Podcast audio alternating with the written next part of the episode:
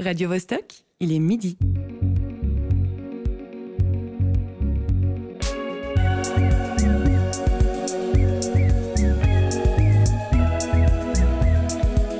Midi bascule. Tous les vendredis à midi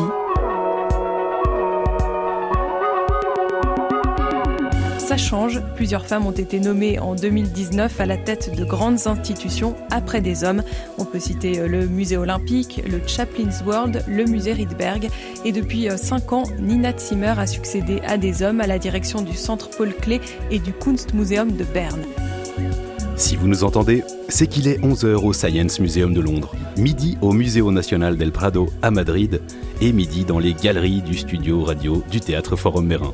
Au micro aujourd'hui, Guillaume Pidancet et Marie-Ève Musy. À la technique, Alexis Rafaeloff et Cyril Fay nous accompagnent. Bienvenue dans Midi Bascule. En 2019, 74% de la population romande s'est rendue dans un musée, une exposition ou une galerie. Notre pays est reconnu comme très riche dans ce domaine, avec une forte densité de ses institutions. Quand seuls 7% des communes suisses hébergent un cinéma, plus du quart d'entre elles ont au moins un musée sur leur territoire.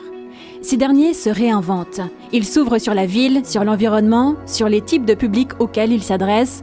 Le nombre d'événements qu'ils organisent est à la hausse. Bref, la réflexion pour accroître leur attractivité est intense. Et ça marche Le nombre d'entrées enregistrées entre 2015 et 2019 observe une augmentation. Je fais volontairement l'impasse sur les chiffres durant la crise du Covid qui ne sont pas représentatifs, mais même là, alors que les autres établissements culturels restaient clos, les musées se sont encore distingués avec des périodes d'ouverture plus longues. On l'a entendu en accroche, ça bouge aussi au niveau de l'égalité. D'ailleurs, le plus grand musée du monde qu'est le Louvre est dirigé depuis septembre 2021, pour la première fois de son histoire, par une femme, Laurence Descartes. On explore aujourd'hui la véritable métamorphose de ce milieu.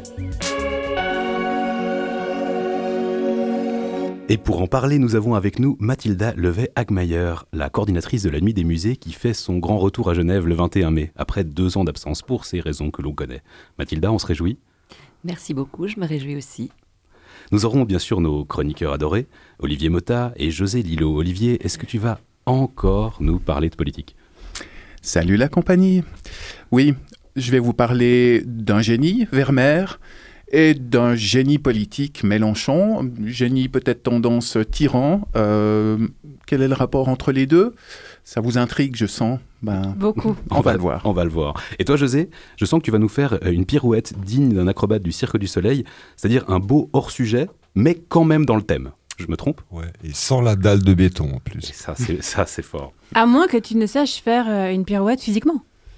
À la radio, ça n'aurait aucun sens. Bah pour nous, on vous racontera tout dans les moindres détails. Nous entendrons quelques interventions de Maud Jenny, muséologue et chef de projet chez Thématis, euh, spécialiste en création d'expériences de visite, qui nous partagera des pistes sur les défis pour les musées du futur. Lucie Heidenbenz nous emmènera en exploration à l'Ariana, avec un reportage au croisement de la médecine et du musée, un concept surprenant et pourtant si évident des ordonnances muséales, ou l'art comme un excellent traitement à presque tous les mots. Mais pour commencer, nous avons au téléphone le directeur du musée d'art et d'histoire de Genève, Marc-Olivier Valeur. Bonne visite à tous. Midi bascule. Bonjour Marc-Olivier Valère et bienvenue. Bonjour. Ancien directeur du Swiss Institute de New York, puis du Palais de Tokyo à Paris, entre autres, vous reprenez en 2019 la direction du Musée d'art et d'histoire de Genève. L'institution tombait alors depuis plusieurs années en pleine décrépitude. En relevant le défi, vous saviez que ce serait difficile. Qu'est-ce qui a suscité l'envie d'assumer ce nouveau poste? Alors c'est le projet, c'est l'envergure du projet, sa spécificité, c'est-à-dire qu'il y a le projet de penser le musée de demain. On a cet objectif de 2030 et on a jusqu'à jusqu'à 2030 pour imaginer ce que peut être un musée euh, demain. Et, ce qui est très intéressant, c'est que on voit depuis ces dernières années une accélération de, de réflexion, de pistes, euh, d'intuition comme ça de ce que peut être un musée. Mais ce qui est intéressant, c'est que personne ne sait vraiment ce que sera ce musée de demain. Euh, tout le monde cherche, tout le monde y va de, sa, de ses hypothèses. Et nous, euh, ici, au MAH, non seulement nous réfléchissons au musée de demain, nous avons euh, quelques années devant nous pour tester quelques pistes, tester quelques options quelques hypothèses sur ce que peut être ce musée de demain pour qu'en 2030, on ouvre un musée qui ne soit pas obsolète dès son ouverture. Mais euh, là, depuis le moment où vous avez repris euh, le poste, vous avez eu plusieurs réflexions. Les changements ont été amorcés. Est-ce que vous pouvez nous en dire un petit peu plus? Alors, évidemment, chaque euh, proposition, il n'y a, pas une proposition pour, les musées en général. C'est-à-dire que une bonne réponse n'est valable que pour le musée en question, c'est-à-dire le musée en question. Nous avons un musée au, musée de et d'histoire, c'est un musée patrimonial, un musée encyclopédique, un musée avec plus de 800 000 objets, dont deux tiers euh, sont des objets à valeur d'usage. Euh, avec une architecture, euh, l'architecture de Camoletti, architecte euh, de génie, qui en 1910 ouvre ce musée. Euh, donc nous avons tous toutes ces composants dont il faut tenir compte, qu'il faut magnifier, amplifier et je dirais imaginer ce musée qui était un peu sur le modèle, enfin même beaucoup du, sur le modèle du 19e siècle, le faire basculer dans le 21e siècle. Vous souhaitez notamment aller vers un musée que l'on peut utiliser. Qu'est-ce que ça veut dire? Alors c'est un c'est, un musée, oui, qu'on peut utiliser, c'est-à-dire que euh, la, plupart des musées sont toujours construits euh, sur le même modèle, hein, qui est le modèle du 19e siècle, où on arrive, on a une billetterie, euh, en général à droite, à gauche on a la boutique, derrière la billetterie il y, a le, il y a le restaurant, on prend son billet, on monte les escaliers, et là commence la l'expérience, je dirais, de l'exposition. Or, je pense qu'un musée, l'expérience du musée peut commencer bien avant.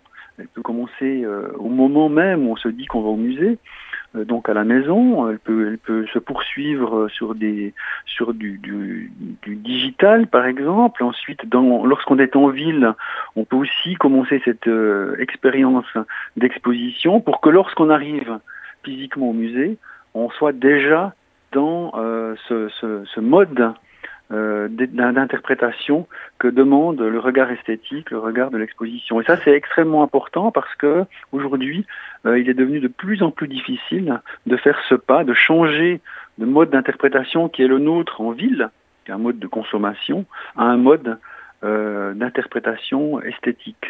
Et donc c'est pour aider le visiteur vraiment à, pouvoir bénéficier, je dirais, de l'amplitude complète de ce que peut offrir un musée, c'est-à-dire qu'il faut pouvoir aussi y faire autre chose, il faut pouvoir y venir pour d'autres raisons, parce que tout simplement un musée est par sa nature autoritaire, euh, intimidant, et euh, mon expérience est qu'en en, amenant les gens au musée pour, pour des fois d'autres raisons. Lesquelles par exemple?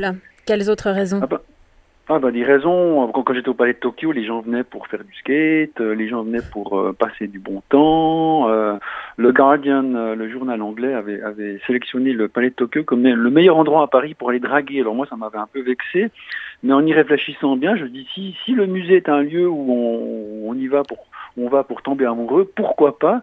Et donc du coup, forcément, si on voit une exposition en tombant amoureux, ça sera la plus belle des expositions. Donc il y a, on imagine des services publics, on imagine des activités qui peuvent être ancrées dans notre quotidien, des activités qu'on aurait en ville, des activités qu'on aurait chez nous. Et le musée, finalement, n'est qu'une extension de notre quotidien. Mais pour moi, ce qui est très important, c'est que le musée doit offrir un outil à chaque visiteur, un outil peut emporter avec lui et une sorte d'hygiène de l'esprit, presque une boîte à outils qu'il peut utiliser ensuite dans son quotidien, euh, dans sa vie de tous les jours, euh, qui accompagne, euh, qui l'accompagne dans la société dans laquelle il vit, qui l'aide à, à, travailler avec les filtres qu'on lui impose, des filtres esthétiques, éthiques, sociaux, économiques, et que le musée, comme ça, soit un outil pour l'aider à naviguer dans cette société. Très bien, merci beaucoup. Donc d'où les événements aussi euh, festifs que vous organisez notamment tous les jeudis, enfin entre autres, mais c'est vrai que vous euh, proposez beaucoup d'événements différents. Euh, le musée se situe dans un bâtiment vieillissant qui a besoin d'une mue importante. Un concours national d'architecture sera lancé en 2023. Quelles extensions ou changements majeurs sont attendus? Alors le, le, le, changement majeur qu'on espère, qu'on espère, c'est une intégration dans le tissu urbain. Il n'y aura pas de geste architectural fort, Euh, on va pas mettre une tour euh, au milieu du, du musée. Le musée va rester tel qu'il est. On va utiliser la butte qui est devant, c'est-à-dire que c'est quelque chose qui doit être utilisé pour le musée, mais surtout, ça doit être un- une réflexion sur la manière d'intégrer le musée dans la ville. Le challenge, il est là. Euh, en août 2021, une euh, tentative de destitution a eu lieu à votre rencontre. On vous accusait de non-sens historique, de méconnaissance de l'essence des collections. Est-ce qu'une pareille attaque vous a surpris? Quel a été votre sentiment face à ces accusations?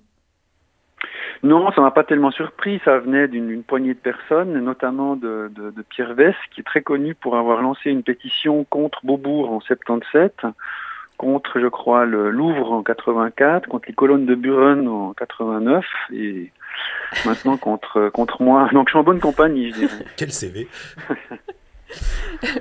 Euh, Vous avez donc adopté une toute nouvelle aussi, identité visuelle, avec le slogan Come to Mama. Coller deux fois le sigle signifie que le MH d'aujourd'hui imagine celui de demain. Euh, Est-ce que. euh, do- donc, c'est toujours. C'est vraiment le, le- le- le slogan et là où vous allez? Oui, tout à fait. C'est vraiment euh. Après, on peut tourner ça comme on veut. Le mât qu'on imagine, le mât réel, euh, le, le mât de nos parents et le mât de, ma génération. euh, et donc le mama comme ça, mama style, ça va devenir effectivement quelque chose une sorte d'identité de ralliement. On va écouter Vertigo de Pancras Royer, interprété par Jean Rondeau. C'est vous qui l'avez choisi. Pourquoi?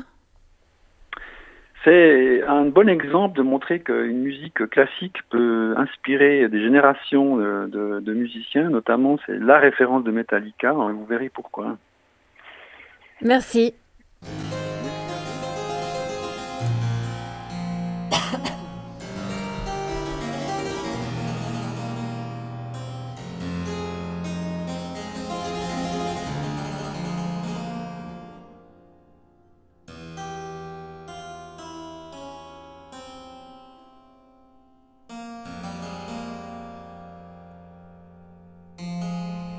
Merci beaucoup Marc-Olivier Valère pour ce téléphone.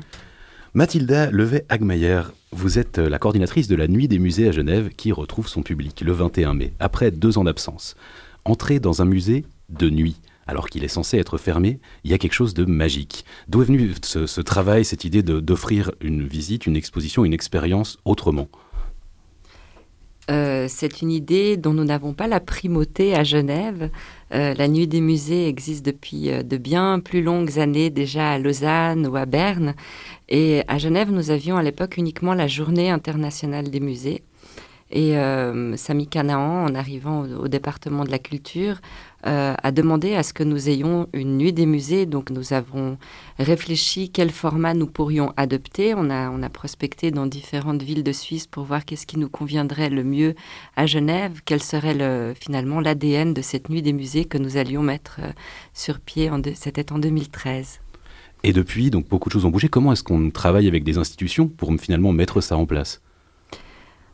Au départ, euh, de nombreuses in- institutions freinaient un peu ce mouvement parce que ça leur demande évidemment davantage de travail. Il faut faire des heures supplémentaires, disons des heures nocturnes. Il faut euh, mobili- mobiliser davantage de surveillants. Le lendemain, c'est dimanche. Les musées sont ouverts également. Donc, euh, ça demande de, de remettre l'ouvrage sur le métier directement après. Donc, euh, ce qu'il a fallu, c'était vraiment se positionner, en tout cas moi en tant que coordinatrice, comme personne aidante pour les musées, leur disant, voilà, moi je prends à ma charge toute la coordination, toute la partie logistique, vous vous faites le programme. Et en fait, euh, c'est vrai que j'étais habitée par un enthousiasme énorme et euh, peut-être, euh, j'espère, contaminateur. Et c'est vrai qu'après la première édition, les, musées étaient déjà très convaincus de vouloir continuer, notamment grâce à la qualité des publics qu'ils avaient reçus cette nuit-là. C'est ça, parce qu'en fait, ça touche et ça permet de toucher un tout nouveau public. On voulait faire une enquête de terrain au niveau des publics en, deux- en 2020 Voilà. on n'a pas pu. on avait préparé ça parce que c'est vrai que tout ce que je peux vous dire, c'est une observation de terrain, c'est très empirique et je n'ai pas de chiffres précis, donc je ne saurais pas vous dire d'où viennent les publics. Est-ce que ce sont des primo-visiteurs de musées Est-ce que ce sont des primo-visiteurs de nuit des musées? Est-ce que ce sont des personnes qui reviennent ensuite au musée grâce à la nuit des musées ou suite à la nuit des musées? Donc ça, c'est vraiment des données qui nous intéressent beaucoup, des données sociologiques évidemment.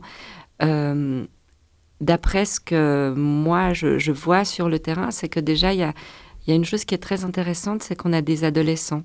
En fait, on, touche une classe d'âge qu'on n'a pas l'habitude de voir nécessairement dans les musées.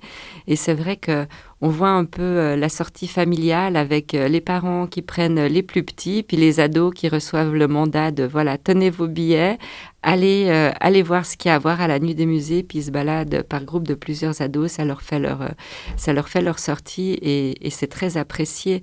je crois tant par cette population que par euh, les, musées qui les accueillent. Et en fait, on a la possibilité de, faire, de se préparer un programme idéal. Et du coup, j'avais l'impression qu'en fait, on peut découvrir potentiellement des musées dans lesquels on n'a pas l'habitude d'aller. Parce que tout d'un coup, ils sont, entre guillemets, tous rassemblés au même endroit au niveau de l'information et de la découverte. Et c'est là où je pensais qu'il y avait potentiellement plein de nouveaux publics. C'est effectivement un des principes de la nuit des musées, c'est vraiment de, donner l'impulsion de cette, de cette circulation d'un musée à l'autre. C'est pour cela aussi que les parcours de navettes sont conçus de cette manière. Donc les navettes qu'on met sur place en collaboration avec les TPG, dont on essaye d'améliorer les parcours année après année, aussi en fonction des institutions participantes, parce qu'on a a des nouveaux qui viennent de temps en temps nous rejoindre pour une édition ou plusieurs. Et donc l'idée, c'est que les gens aient envie de se déplacer et les, musées eux-mêmes encouragent en fait ces déplacements d'une institution à l'autre. Parfois, ils font des annonces au micro de dire voilà, dans dix minutes, euh, par exemple, à la salle d'exposition de l'Université de Genève, il va y avoir une performance. On essaye de faire des, renvois d'une institution à l'autre. On a même essayé, en travaillant avec des, troupes d'acteurs, en fait, d'acteurs et d'actrices, de proposer des circulations dans la rue d'un musée à l'autre pour vraiment euh, initier cette, euh, cette, euh, cette mouvance Parce qu'on le rappelle, il y a 25, 25 institutions, un, nombre assez incalculable d'événements, de, performances, de visites. le thème de cette huitième édition, c'est la transformation. après deux ans d'absence, est-ce que la, la, nuit des musées, finalement, s'est transformée par, vu les circonstances? Déjà, je vais vous dire que ce thème de la transformation, on l'avait retenu pour 2020. Euh, le thème a été choisi en fonction du programme d'exposition en fait annuel des institutions. Et euh, pour le programme d'exposition 2020, il y a beaucoup de choses justement qui touchaient à, la transformation des matières. Enfin, il y avait, je, ne me souviens plus maintenant par cœur exactement quel était ce programme d'expo, mais ça faisait beaucoup sens.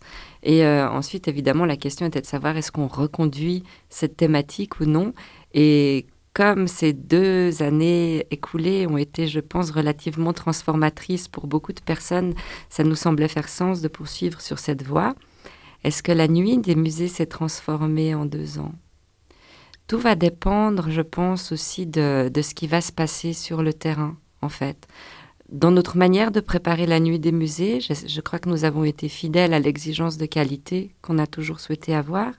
Après, on verra ce qui se passe sur le terrain et je suis très curieuse de voir est-ce que ça, ça va engendrer une transformation, de nouvelles attentes, de nouvelles habitudes. Qu'est-ce qui va se passer ce 21 mai? On peut préparer euh, sa nuit idéale sur le, site nuitdesmusées-genève.ch. Est-ce que vous serez plutôt euh, réalité virtuelle euh, au MAH, atelier photographie et jeux vidéo au Centre de la photographie, visite interactive à la Fondation Baudemer ou bibliothèque idéale à la Maison Rousseau? Vous voulez dire moi personnellement? Exactement. Euh, c'est très difficile de répondre parce que je passe une soirée bondissante, j'essaye de visiter le maximum de lieux. Il y a une chose que j'ai très envie de voir, ce sont les, concerts de, musique polyphonique corse et géorgienne au musée d'art et d'histoire. Ça, c'est quelque chose qui va me toucher. J'ai envie de voir aussi comment les, drag queens et les drag kings vont, vont occuper l'espace du musée d'ethnographie. Et hum, j'ai aussi envie d'aller découvrir le, pôle de biologie chimique euh, à Sciences 2 parce qu'ils ne sont là qu'une année et, de voir comment les chercheurs donnent accès en fait à leur, euh, à leur métier. Vous êtes autrice également. J'étais tombé sur le deuxième roman, Le Soleil est éteint. J'ai appris juste avant qu'il y en avait un troisième qui était, qui était sorti. comment comment est-ce qu'on pense la narration d'un tel événement? Est-ce qu'il y a des liens à faire justement entre l'écriture finalement qu'on fait seul pour un roman et comment est-ce qu'on propose une narration? Euh, Vous savez, en tout cas personnellement, quand, quand j'écris un roman, je visualise beaucoup mes personnages, le contexte, les paysages, l'ambiance. Je me plonge vraiment dans une visualisation euh, bah, quasi méditative en fait de, de, comment ça va être.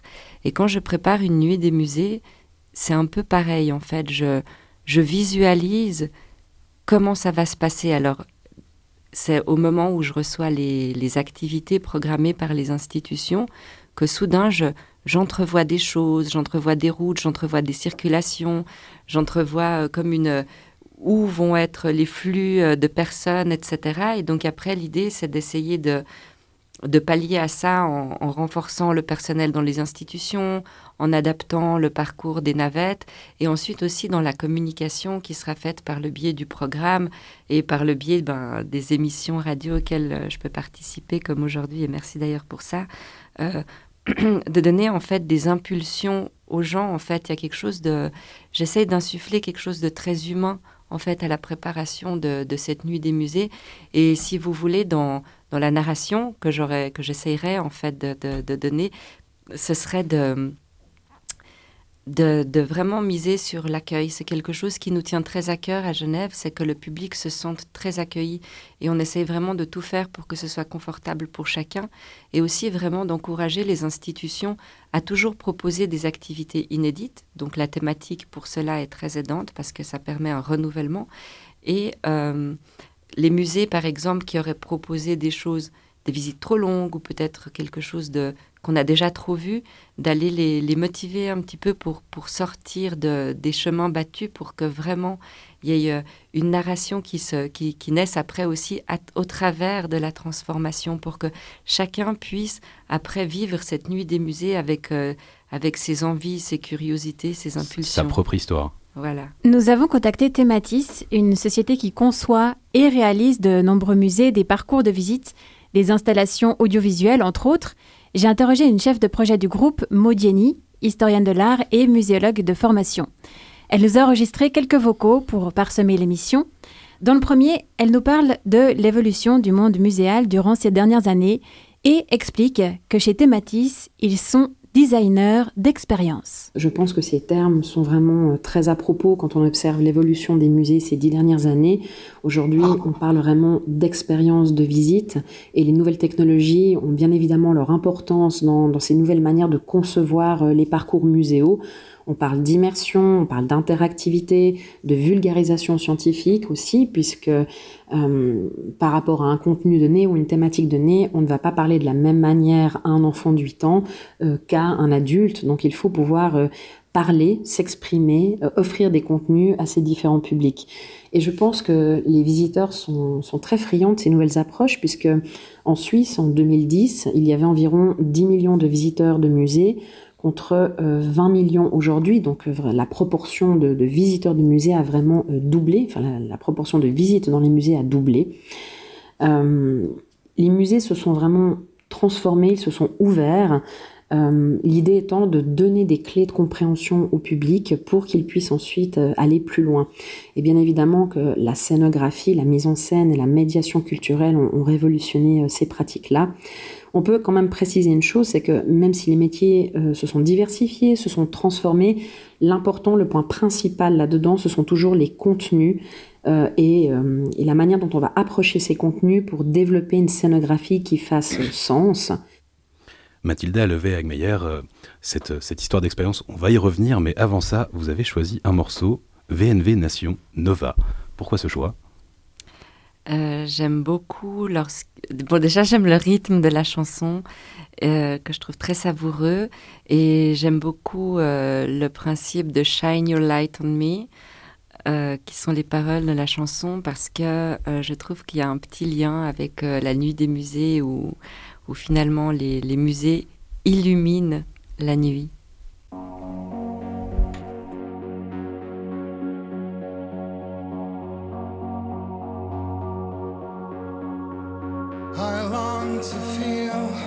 My heart burned open wide till nothing else remains except the fires from which I came. Shine your light on me, un autre qui rayonne et fait briller sa lumière sur nous. C'est notre chroniqueur, Olivier Motta. Enfin, ça dépend des jours, parfois il est mal luné. Je rougis. Et effectivement, au moment de lui céder la parole, il me revient un détail assez intéressant sur, euh, sur ton CV. Il me semble que tu as une formation d'historien de l'art au départ, non? Tu es bien renseigné, Guillaume. Tout à fait, mais c'est parce que tu m'écris mes répliques, hein, c'est hyper pratique. Ça aide. hein. Bon, le titre de ta chronique, Vermeer façon Mélenchon. Comme d'hab, je, me réjouis, je me délecte d'avance et en même temps, je sais vraiment pas où tu vas partir et je sens que tu vas encore critiquer tout azimut. Oui, mais je vous connais, l'équipe. Vous buvez du petit lait quand j'endosse le rôle du vieux sage un peu réac. Mais bon, je me dévoue volontiers, et puis il faut bien que quelqu'un fasse pièce à votre conformisme de rejeton de la Startup Nation, n'est-ce pas, mes petits canards? Je crois qu'on va couper très très rapidement. Donc, paraît qu'en cause muséographie d'aujourd'hui et de demain, c'est c'est bien ça, joli sujet. Comment fourguer des vieilleries avec style, le thème est important, je valide. Voilà, fin de la chronique, merci bien, à la semaine prochaine. Tu veux être payé, euh, Olivier? Oui, non, mais si vous le prenez comme ça, oui. tu, tu sais que je suis corruptible. Bon, ok, je veux bien continuer. Euh, S'il te plaît. Quel talent. C'est c'est légitime de se demander comment exposer les trésors du passé de façon percutante. Mais il faudrait pas perdre de vue déjà un écueil majeur. Vouloir faire moderne à tout prix, il y a souvent rien de plus ringard. Tenez, le musée olympique. J'ai visité l'endroit peu après son inauguration, il y a bientôt 30 ans. Vous savez quoi? Souvenir cuisant. Souvenir sinistre d'un lieu qui se voulait à la pointe du progrès et qui était du coup farci d'écrans et de bornes interactives, avec en plus cauchemar absolu une foutue musique d'ascenseur diffusée en permanence pour ambiancer les salles. Résultat, un musée qui avait l'air daté dès le jour de son ouverture, puisqu'on avait l'impression de se balader dans les travées d'un magasin de hi-fi, d'une salle d'arcade ou d'un hypermarché, avec mélodies chiantes et jingles pourris qui vous collaient au train. D'accord, Olivier, mais Vermeer et Mélenchon? Non, tu nous as teasé à mort avec ton titre On veut le fin mot de l'histoire. J'y viens, Marie-Ève, j'y viens. À côté du danger de vouloir faire moderne, je vois un autre vice dans cette course effrénée au spectaculaire, celui d'en faire des tonnes pour se limiter au final à singer les qualités déjà présentes dans les œuvres exposées, comme si, comme si le, le visiteur était forcément trop con pour y accéder sans une débauche d'effets spéciaux. Exemple, Vermeer, Reflet d'un songe, un spectacle immersif inspiré des œuvres du peintre néerlandais qu'on peut voir ces temps-ci dans une gigantesque citerne plantée au Jardin des Nations à Genève. Attention les yeux et les oreilles, projection à 360 degrés des tableaux de Vermeer, y compris au plafond, en taille king size, avec Bataclan sonore pour faire bonne mesure. Et ça doit jeter sévère. Où est le mal? Ben, le mal, il est dans l'effet Mélenchon, bien sûr. On est d'accord, je suppose. Méluche, on en pense ce qu'on veut, mais il faut reconnaître qu'il a un talent oratoire peu commun et qu'il est l'un des rares politiques à produire des discours qui honorent la fonction. Or, c'est lui aussi qui est le plus à la page pour ce qui est d'organiser des meetings futuristes. Et que je me multiplie à coups d'hologrammes, et que j'anime des raouts avec projection vidéo panoramique et cascade d'effets olfactifs. Le délire. Comme tu dis, mais donc c'est plutôt bien. C'est c'est super sexy, j'admets. Mais c'est là qu'on touche au savoureux dans cette affaire. De tous les guignols animant la vie politique en France, Mélenchon est sans doute celui qui aurait le moins besoin de ces artifices de mise en scène. Prenez une comparaison. Récemment, une poulette du Rassemblement national s'est ridiculisée sur un plateau de télé, car elle n'avait, semble-t-il, jamais entendu de sa vie l'expression service public. C'est vrai, je vous, je vous le jure. Il faut le faire. Pour une gourde de ce calibre, une armée d'hologrammes et des fumigènes genre Johnny au Stade de France, ça permettrait de cacher la misère. Alors que pour Méluche, la valeur ajoutée de cet attirail technologique est bien moins évidente. Retournons à Vermeer et bouclons, avec la virtuosité rhétorique insolente qui me caractérise, la boucle de ce raisonnement foireux. On nous promet, on, nous promet du Vermeer immersif. Mais qu'est-ce qu'il a à y gagner, le pauvre Vermeer? Sa peinture, comme celle de plein d'autres artistes du siècle d'or en Hollande, est déjà à la base fortement immersive, magnétique, fascinante des sujets de la vie quotidienne comme suspendus dans une éternité dorée, des allégories nimbées de poésie et de mystère, des natures mortes bouleversantes, des portraits vibrants d'intensité, des effets de lumière à couper le souffle. Tout y est déjà sans avoir besoin de recourir à des projets numériques et de faire sonner et de faire donner la cavalerie d'une bande son envahissante. Avec Reflet d'un songe, on a de la muséographie Castafiore, de la muséographie qui rit de se voir si belle en ce miroir, de la muséographie Dalida qui se passe la main dans les cheveux et tortille du derche dans une robe à paillettes. Bref, une muséographie qui vient faire écran ou barrage entre l'œuvre et le spectateur. Je suis navré, mais j'y vois le contraire d'une immersion réussie. Vermeer et Mélenchon sont de grands garçons, qu'on les laisse venir à nous, qu'on nous laisse aller vers eux, sans tambour ni trompette, et sans nous assommer avec une mise en scène non pas culturelle, mais culturiste, mais pompeusement bodybuildée. Olivier Mota, toujours aussi délicat.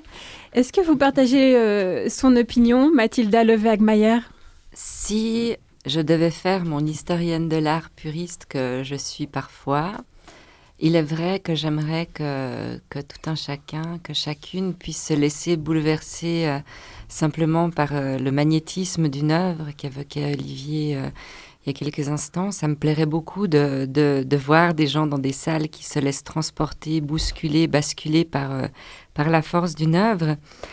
Euh, après, c'est vrai que l'expérience grand public peut être un peu différente. Et à titre d'exemple personnel, j'étais allée au Palais de Beaulieu à Lausanne voir euh, Van Gogh de manière immersive, musicale, etc. Et en fait, ce que j'ai trouvé intéressant, c'est que j'étais avec mes enfants et que pour eux, c'était un point d'entrée avec un format qui finalement leur est plus familier que celui d'un tableau.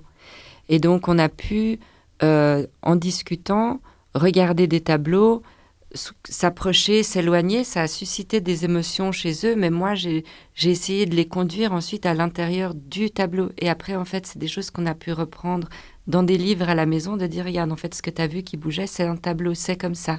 Et donc, pour moi, en fait, c'était euh, c'était un point d'entrée. En plus, euh, la musique euh, classique, c'était Léo Delibes. À par moments, ça me plaisait beaucoup. Donc, en plus, on a pu réécouter ça à la maison. Donc, pour, pour moi, c'était en fait une, ouverture, finalement, pour un public qui n'est pas acquis dès le départ. Est-ce que l'année en cours présente des défis particuliers pour les musées Modieni de Thématis revient dans un second vocal. Ce qui est intéressant aussi d'observer, c'est que cette pandémie a mis en lumière le fait que euh, la population a besoin, euh, a des besoins essentiels, je dirais, et la soif intellectuelle, la soif de culture en fait partie. Euh, durant les périodes de réouverture des musées, il y avait une affluence record dans nombre d'institutions. Donc les gens, la population ont vraiment besoin de cette, nourriture culturelle pour pour bien vivre. Donc cette année, le, le, challenge pour les musées, c'est voilà le retour des visiteurs, euh, peut-être aussi euh, une proposition de visite plus peut-être plus intimiste. On a moins de grosses expositions majeures maintenant dans, les grands centres urbains, mais on a des choses un peu plus euh, un peu plus locales qui sont proposées, ce qui est aussi assez intéressant.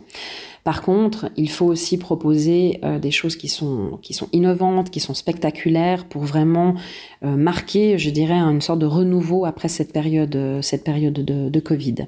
Et donc c'était un extrait de Thématis. Effectivement, on peut clairement se poser cette question du retour du public. Et finalement, moi j'aimerais rebondir par rapport à Olivier sur les différents types d'expériences. C'est vrai que quand on pense en nouveau public, on pense nouvelle expérience. Euh, et j'ai entendu beaucoup, beaucoup de bien de la part de certains euh, muséographes ou historiens de l'art sur la possibilité de voir des œuvres en VR ou de voir des œuvres qui ne seraient plus accessibles parce que détruites ou si elles étaient tout le temps exposées.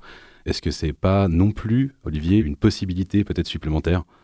Tu connais ma mauvaise foi proverbiale, Guillaume. C'est vrai. Euh, c'est aussi un peu dans ma chronique, dans ma réaction, c'est un, amour déçu, une, une rencontre euh, avortée, puisque pour euh, me dévoiler les secrets de fabrication, j'étais plein de bonne volonté, donc j'avais eu l'expérience Van Gogh et je, me réjouissais de, vivre cette expérience Vermeer.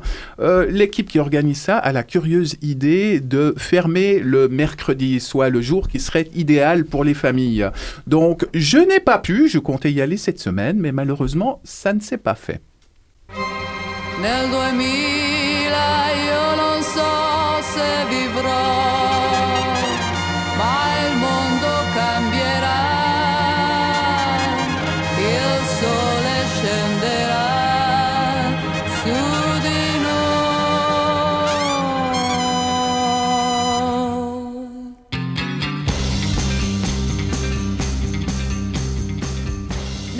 C'était Katharina Caselli, Nel 2023, un autre choix de notre invité.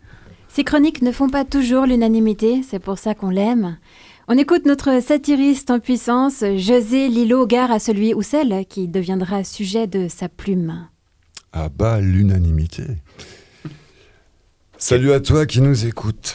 Nous sommes le vendredi 13 mai et nous venons de vivre une semaine d'inaction climatique supplémentaire depuis l'émission précédente. Ce qui porte le total à six semaines d'inaction climatique depuis le lundi 4 avril, date à laquelle, je le rappelle, on nous a signifié avec la plus vive fermeté qu'il ne nous restait plus que trois ans pour agir. Avant l'irréversible. Oui, irréversible, c'est pas juste le titre d'un film de Gaspar Noé, c'est aussi quand ça se passe dans la vraie vie.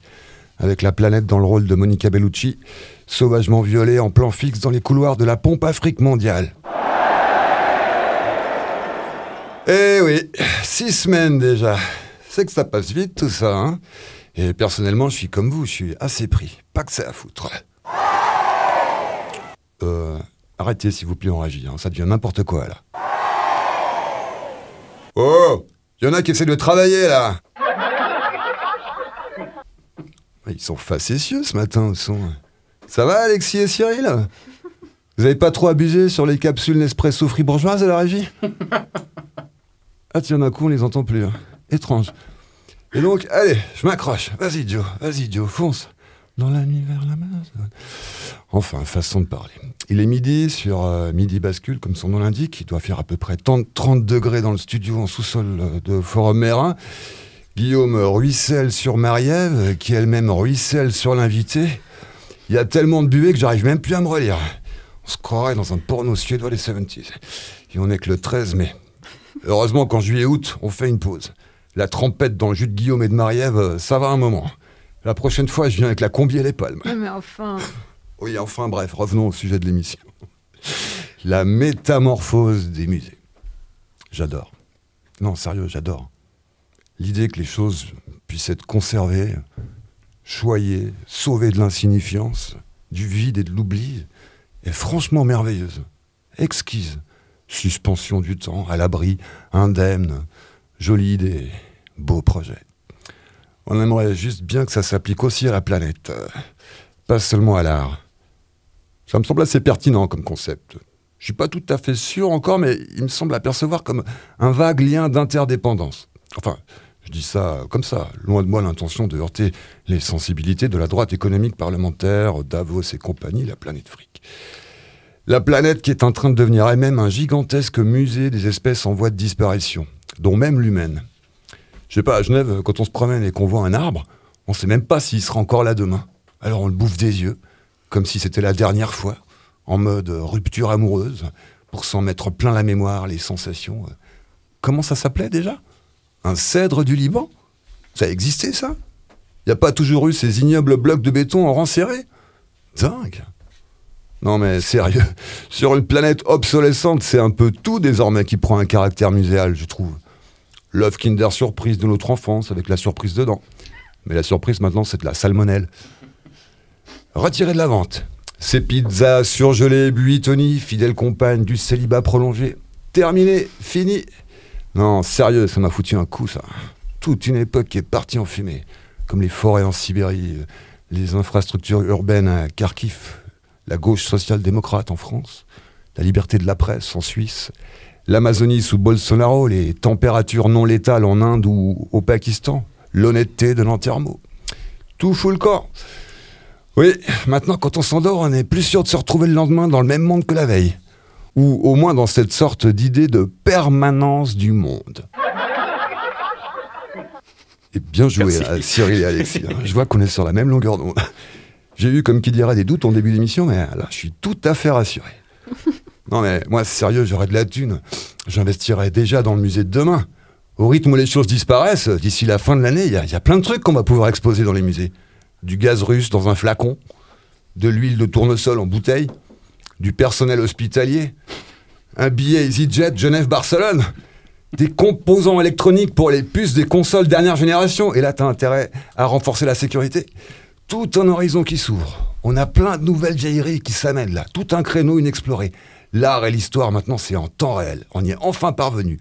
Aboli la distance. On est enfin devenu à la fois vivant et obsolète. Contemporain et has-been en même temps.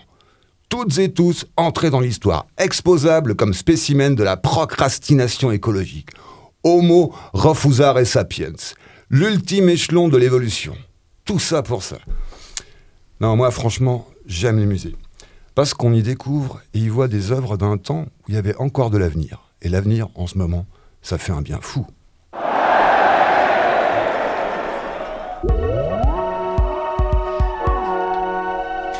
Merci José, merci pour ce rappel permanent de, la fin qui s'approche. C'est bien, c'est important qu'il y ait toujours quelqu'un pour le dire. Mathilda Levé-Agmayer, en termes d'inaction climatique, est-ce que l'Homo Museum a sa place, effectivement, dans le principe de la préservation Est-ce que le, le rapport, plutôt, je vais, je vais reformuler, le rapport des musées dans une utilisation peut-être plus judicieuse des ressources, est-ce que c'est quelque chose qui est pris en compte? Absolument, oui. Je ne peux pas vous en donner les détails, parce que ce n'est pas un dossier sur lequel je, je travaille au département de la culture et de la transition numérique. Mais oui, ah, c'est absolument pris en compte, oui, ça fait partie de, de la feuille de route du magistrat. Si nous survivons à la crise climatique, à quoi ressembleront les musées dans le futur? On peut peut-être s'imaginer que dans, une dizaine d'années, les musées seront plus, des plateformes d'échange, des forums, des endroits où on discute, où on se rencontre, où on débat. Euh, par rapport à aujourd'hui, où il y a encore beaucoup ce, ce côté où les, les métiers des musées transmettent voilà, des contenus ou des activités aux visiteurs. Là, on pourrait imaginer quelque chose d'un peu plus participatif. Un très bon exemple en Suisse, c'est l'alimentarium de Vevey, qui a mis en place cette démarche depuis déjà quelques années, où les visiteurs sont, les publics sont invités à participer activement à la conception des nouvelles expositions, euh, avec un résultat qui est plutôt euh, très encourageant. Euh, L'événementiel aussi sera sans doute euh, un peu plus présent euh, ces prochaines années. Nous, en tout cas, chez Thématis, ce qu'on observe aussi comme tendance, c'est que on a moins de grands projets muséaux qui se mettent en place, mais les expositions permanentes ont toujours besoin, je dirais, d'un lifting ou d'une mise à jour assez régulière. Donc, on a beaucoup de, projets de ce type-là. Euh, un dernier point peut-être aussi qu'il est intéressant de relever, c'est que le public est très friand de découvrir les coulisses euh, du musée, les métiers des musées, les activités, comment est-ce qu'on met en place une exposition, comment et qui s'occupe des collections, ce genre de choses-là. Donc euh, on va peut-être aussi être amené à plus ouvrir justement ces coulisses-là et, donner un aperçu plus vaste de ces activités aux visiteurs. La digitalisation dans ce cas-là est, est d'une aide très précieuse puisque aujourd'hui on peut consulter un certain nombre de collections directement depuis chez soi sur son ordinateur. C'était Maud Jenny, chef de projet chez Thématis, pour sa dernière intervention. Les musées et leurs collections constituent l'une des plus puissantes plateformes de rencontres, de partage et de médiation des idées pour les communautés. Ils contribuent à la cohésion sociale, à l'action en faveur du climat et parfois, ils soignent. Une visite sur ordonnance, ça existe. Une innovation à laquelle s'est intéressée notre reporter, Lucie Heidenbenz. Anne-Claire Schumacher, bonjour. Vous êtes commissaire de l'exposition intitulée Je suis bleu, je suis jaune, je suis vert et je vois rouge de l'artiste Hubert Crevoisier. Et c'est une exposition un peu spéciale parce qu'on peut se la faire officiellement prescrire sur ordonnance médicale. Alors Hubert Crevoisier est un artiste qui travaille principalement le verre. Il a une formation de verrier. Euh, sa particularité est qu'il a une autre formation d'infirmier et il a exercé longtemps ces, ces, deux métiers parallèlement. Donc il est sensibilisé au fait que l'art peut faire du bien pour la santé. C'est quelque chose qui se fait déjà dans d'autres pays, notamment au Canada, de proposer des ordonnances muséales, c'est-à-dire que le patient, quelle que soit sa pathologie, peut venir au musée accompagné d'une personne de son choix pour visiter gratuitement l'exposition et sans doute se faire du bien. C'est très important de se dire que d'être en contact avec des œuvres d'art euh, peut vraiment aider. Il y a des études qui ont été faites par l'OMS dans ce sens qui sont euh, avérées. Cette action est proposée non seulement aux médecins des HUG, mais à tous les médecins privés genevois qui peuvent commander un carnet d'ordonnances et peuvent les distribuer à leurs patients. Alors nous sommes devant une œuvre qui est un peu mobile parce qu'elle est, suspendue. Elle s'appelle Le cerveau d'Alice. Alors c'est une broderie en fil et sur l'avers de cette broderie, on voit des fils de toutes les couleurs qui s'enchevêtrent dans une espèce d'univers un peu chaotique. Et puis si on retourne la feuille, on voit qu'il s'agit d'un cerveau. Et Alice, c'est Alice au, au pays des merveilles, mais c'est aussi une patiente qu'il a eue il y a quelques années. Alors avec les HUG, euh, effectivement, on est entré en contact avec plusieurs médecins, dont Frédéric Sitaram. Et justement, Frédéric Sitaram avait eu une première expérience. Il travaille aussi euh, avec le musée d'ethnographie de Genève, avec des patients atteints d'affections cardiaques. Et il était sensibilisé à tous ces problèmes entre l'art et la santé. Donc ça, a été vraiment un partenaire euh, pour nous Ariana. Ceux qui souffrent de peine de cœur, qui n'ont pas le cœur aux célébrations.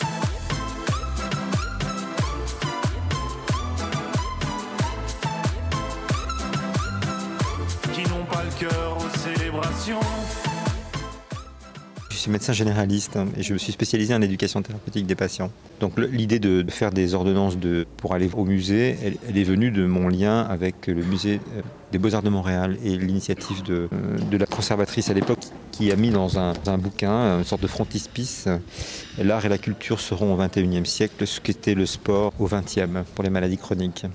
Donc à partir de 2018, on, c'est le service de cardiologie et moi comme promoteur, nous avons euh, décidé de, faire des visites de musées aux patients dans le cadre de la réadaptation cardiaque, de façon à proposer aux personnes euh, de voir un peu plus grand, plus loin que de se centrer sur la maladie et l'événement cardiovasculaire qu'ils avaient fait. Aussi parce que ça revenait pour moi à travailler sur le fond des compétences existentielles en particulier, relancer un projet de vie après un moment où tout est bouleversé. D'autre part parce que je pensais que c'était important pour eux qu'ils aient une parenthèse dans le milieu des soins pour être plus détendus, penser à autre chose. Et de fait, c'était aussi pour moi une façon de travailler sur des compétences d'adaptation euh, en rapport avec la maladie chronique. Donc quand je parle de compétences d'adaptation, ça fait référence à des compétences psychosociales, en rapport à la gestion des émotions, parler de soi, être capable de regarder le monde de manière un peu plus vaste, redéfinir des projets, intégrer ses proches, son travail, son environnement, les liens avec la vie. Donc vous avez introduit d'abord euh, cette ordonnance muséale euh, au MEG. Et comment ça s'est passé par la suite?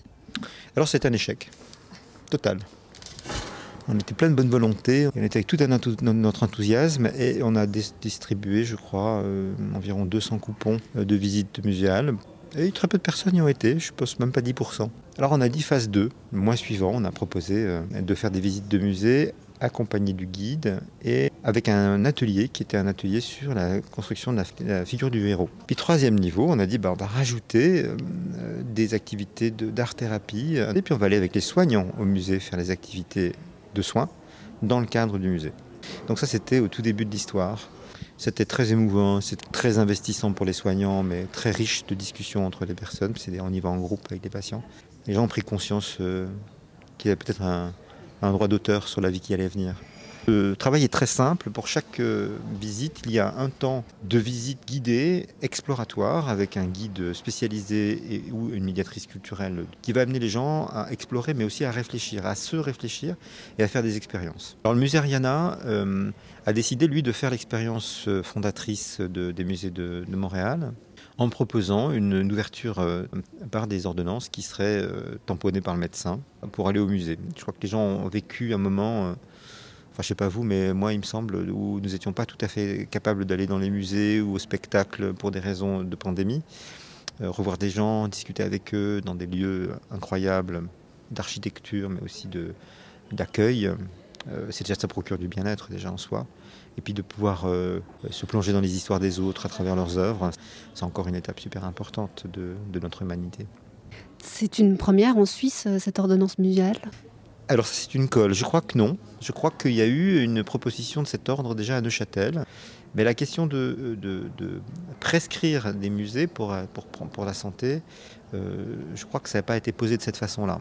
Euh, ça veut dire que ces personnes qui sont chez nous vont pouvoir accéder grâce à la santé à un endroit qui est considéré plutôt comme une zone d'élite. Et puis là, ils se rendent compte qu'il n'y a pas besoin de s'y connaître, il suffit juste d'exister et faire sens à ce qu'on vit.